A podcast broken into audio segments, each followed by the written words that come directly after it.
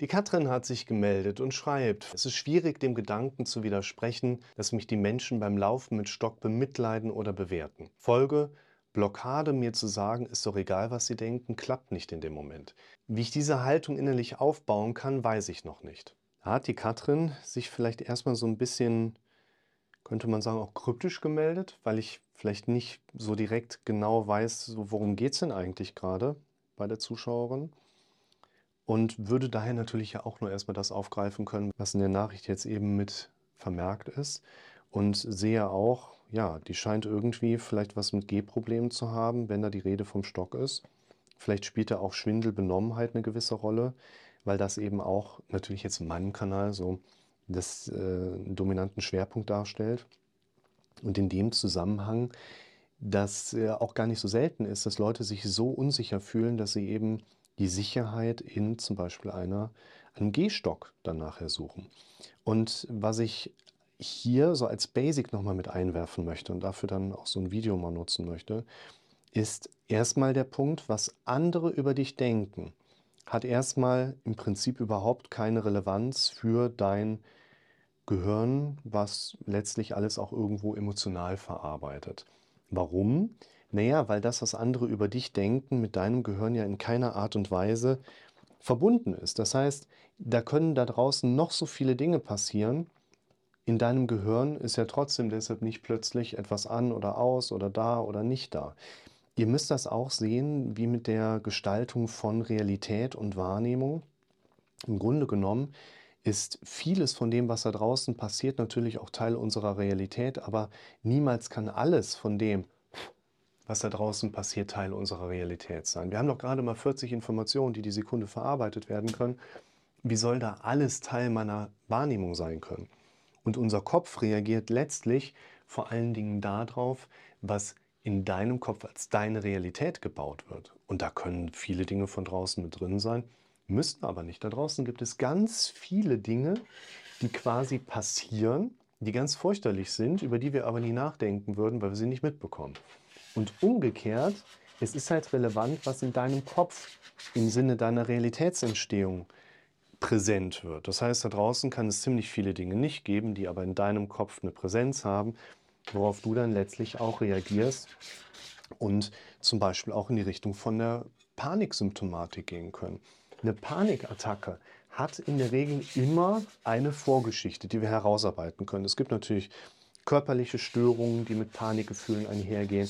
Man kann Drogen, Medikamente natürlich auch da mit einbegreifen, wo man dann nachher sowas drauf zurückführen kann. Aber die meisten für uns jetzt in diesem Zusammenhang panikrelevante Situationen, die haben eigentlich eine Vorgeschichte, immer auf der mentalen Ebene. Und da müsst ihr hin, dass ihr euch immer wieder vor Augen führt, wenn in eurer Realität etwas ist, was euren Kopf irgendwo in die Richtung von Lebensgefahr bringt, von Druck, von Unzufriedenheit, von Anspannung, dann werdet ihr letztlich auch eine verstärkte Ausschüttung von Stresshormonen in dem Zusammenhang erleben können.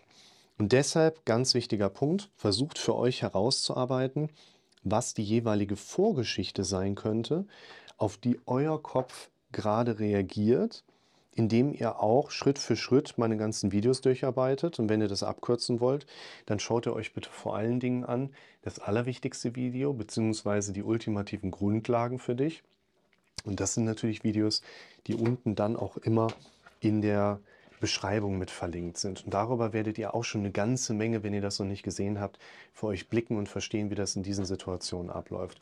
Deshalb einerseits erstmal wichtig, was andere über euch denken, spielt letztlich gesehen, ernst genommen, eigentlich nie eine wirkliche Rolle. Aber was du denkst, was andere über dich denken könnten, ist ja ein Gedanke in deinem Kopf, der damit entsprechend auch in deinem Kopf emotional verarbeitet wird. Also um den geht es natürlich schon. Aber das müsst ihr für euch trennen. Entscheidend ist nicht, was andere über euch denken, entscheidend ist, was ihr denkt und da gehört eben auch zu, was ihr denkt, was andere über euch denken könnten. Und jetzt hat die Zuschauerin ja geschrieben, dass in den Situationen, wo sie eine entsprechende Belastung hat, eigentlich für sich jetzt gar nicht so die Schwierigkeiten hat, auf eine Bewer andere Bewertung zu kommen. Ja, so nach dem Motto, nö, ist mir egal, so möchte ich jetzt nicht weiter darüber nachdenken. Merkt aber, dass diese Herangehensweise eigentlich kaum Früchte trägt. Also ähm, wir haben das Ass im Ärmel, das ist schon ein guter Schritt, das empfehle ich ja auch in vielen Punkten, aber man fühlt sich quasi noch in keiner Art und Weise in der Lage, das Ass auch auszuspielen. Das ist tatsächlich ein sehr wichtiger Punkt, den die Zuschauerin da anspricht, den ich euch mal so mitgeben und erklären wollen würde. Warum müssen wir ein Ass in den Ärmel schieben? Um vorbereitet zu sein, weil wenn wir in einer solch belastenden Situation sind, wo zum Beispiel Panikgefühle eine gewisse Rolle haben, eine gewisse Präsenz spielen, dann haben wir einfach auch das Problem erstmal, dass diese Paniksituation eine Vorgeschichte hat, die in dem Moment zu einem Eskalieren auf der Stresshormonebene führen kann. Aber die ausgeschütteten Stresshormone sind ja jetzt ausgeschüttet, also die können wir nicht zurücksaugen quasi in unseren Körper. Unser Körper verfügt über eine ausschüttende Drüse, aber nicht über ein Filterorgan, was die jetzt zurücksaugen könnte. Das funktioniert leider nicht. Das heißt, wir haben jetzt erstmal einen Zustand, wo man wirklich sagen muss, tja, shit happens, ist jetzt so, aber jetzt müssen wir das Beste draus machen. Das Unangenehme an dem Zustand mit der Panikneigung ist aber auch, dass durch die Minderdurchblutung der Großhirnrinde gerne auch mal unsere kognitive Leistungsfähigkeit etwas absinkt. Das bedeutet, in dem Moment, wo wir am meisten etwas Kreatives für uns hervorzaubern müssten, haben wir keine wirkliche Möglichkeit, jetzt über solche Sachen nachzudenken. Und deshalb ist die Vorbereitung ganz wichtig in diesem Zusammenhang. Und das ist dieses berühmt-berüchtigte Ass im Ärmel, was ihr euch reinstecken müsst, denn wenn ihr ein Ass im Ärmel haben wollt, müsst ihr euch vor ins reinstecken, sonst könnt ihr euch in der Problemsituation natürlich auch keins da rausziehen. Und das wäre eben auch etwas, wo jetzt die Zuschauerin etwas sehr Konkretes und sehr Wichtiges mit anspricht. Sie glaubt sich das nicht. Sie hat in der Situation eigentlich schon so im Kopf, was wäre das Richtige und das Wichtige, was sie sich sagen sollte, merkt für sich aber auch, kommt hier oben noch nicht an. Und das ist der Punkt. Schaut mal in das allerwichtigste Video rein. Da sage ich ja, unser Gehirn glaubt, was es am häufigsten gehört hat. Unser Gehirn denkt, was es am häufigsten gedacht hat. Unser Gehirn macht, was es gesagt bekommt. Und du musst dein Verhalten so lange verändern, bis du bekommst, was du willst. Und das ist ganz wichtig für euch. Ihr müsst euch ein Ass im Ärmel verstecken für die problematische Situation, weil in der problematischen Situation ihr es recht nicht über die Denkleistung verfügt, euch was Kreatives da aus den Rippen zu zerren. Das funktioniert schon mal gar nicht.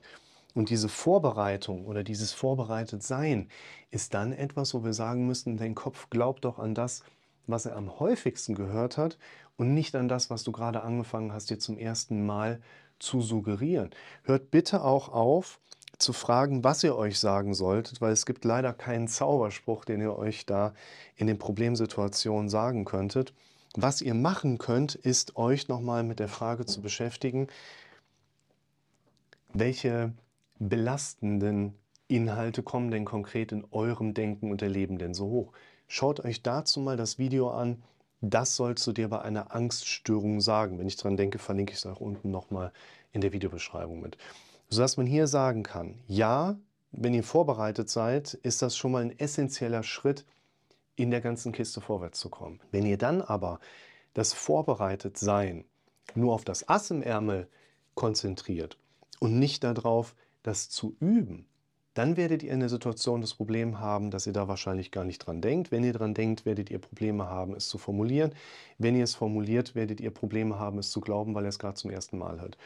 Wenn ihr also anfangen wollt, etwas zu glauben, muss euer Gehirn es oft genug mitbekommen haben. Und wenn wir hier über Affirmationen im Raum von Panik oder was denken andere über mich sprechen, dann müssen wir immer im Kopf behalten, arbeitet euch eine Grundlage voraus, die dem entspricht, wie ihr nachher denken wollt und übt sie so lange und so oft, dass ihr in der betreffenden Situation nicht auf ein Ass im Ärmel zurückgreifen könnt, sondern das zum hundertsten Mal auf eurer Denkebene präsent wird.